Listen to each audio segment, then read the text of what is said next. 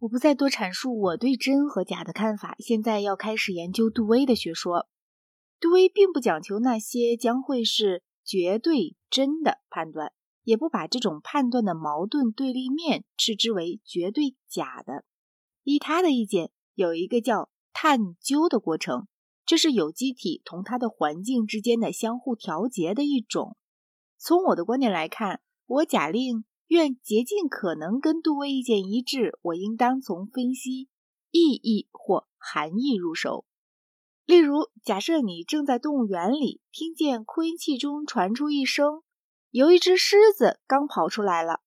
在这个场合，你会像果真瞧见了狮子似的那样行动，也就是说，你会尽量快快逃开。有一只狮子跑出来了，这个句子意味着某个事件，意思是说它促成的行为，同假使你看见该事件，该事件会促成的行为一样。概括讲，一个句子 S 若促成事件 E。本来会促成的行为，它就意味着 E。假如实际上从来没有这样的事件，那个句子就是假的。对未用言语表达的信念，讲法完全相同。可以这样说：信念为有机体的一种状态，促成某个事件呈现于感官时会促成的行为，将会促成该行为的那个事件是此信念的含义。这个说法过于简单化，但是可以用来表示我线下主张的理论。到此为止，我认为杜威和我不会有很大分歧。但是关于他的进一步发展，我感觉自己跟他有极明确的不同意见。杜威把探究当作逻辑的要素，不拿真理或知识当作逻辑的要素。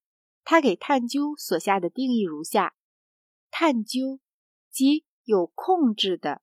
或有指导的，把不确定的事态变换成一个在区别成分及关系成分上十分确定的事态，以致把原事态的各个要素转化为一个统一整体。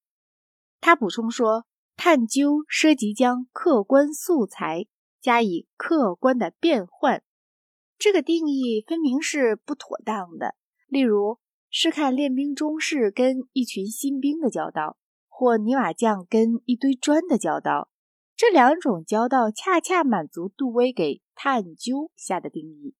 由于他显然不想把这两种交道包括在探究之内，所以在他的探究概念中必定有某个要素在他自己的定义里忘记了提。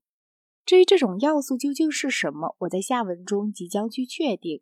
不过，我们先来看一看，照这定义的原样要出现什么结果。显然，杜威所理解的探究为企图使世界更为有机化的一般过程的一部分。统一的整体应该是探究的结果。杜威所以爱好有机的东西，一部分是由于生物学，一部分是由于黑格尔的影响流连不散。如果不以一种无意识的黑格尔派形而上学为基础，我不明白为什么探究预料要产生统一的整体。假如有人给我一副顺序混乱的扑克牌，请我探究探究牌的先后顺序。假若我遵照杜威的指示，我先把牌整理好顺序，然后说这就是探究结果所产生的顺序。我在整理牌的时候，倒是要将客观素材加以客观的变换。但是定义中考虑到这一点，假如最后人家告诉我说，我们本来想要知道把牌交给您的时候牌的先后顺序，不是您重新整理过后的先后顺序。我如果是杜威的门生，我就要回答：您的想法根本太静态了，我是个动态的人。我探究任何素材，先把它变动成容易探究的样子。认为此种手续是可以容许的，这个想法只能从黑格尔对现象与实在的区分找到根据。现象可能是杂乱而支离破碎的，但实在则永远是秩序井然而有机性的。所以我整理牌的时候，我不过是显示牌的真实永恒本性罢了。然而，杜威的学说中这一部分从来没有明讲。有机体的行为上学是杜威的理论的基础，可是我不知道他有几分注意到了这件事实。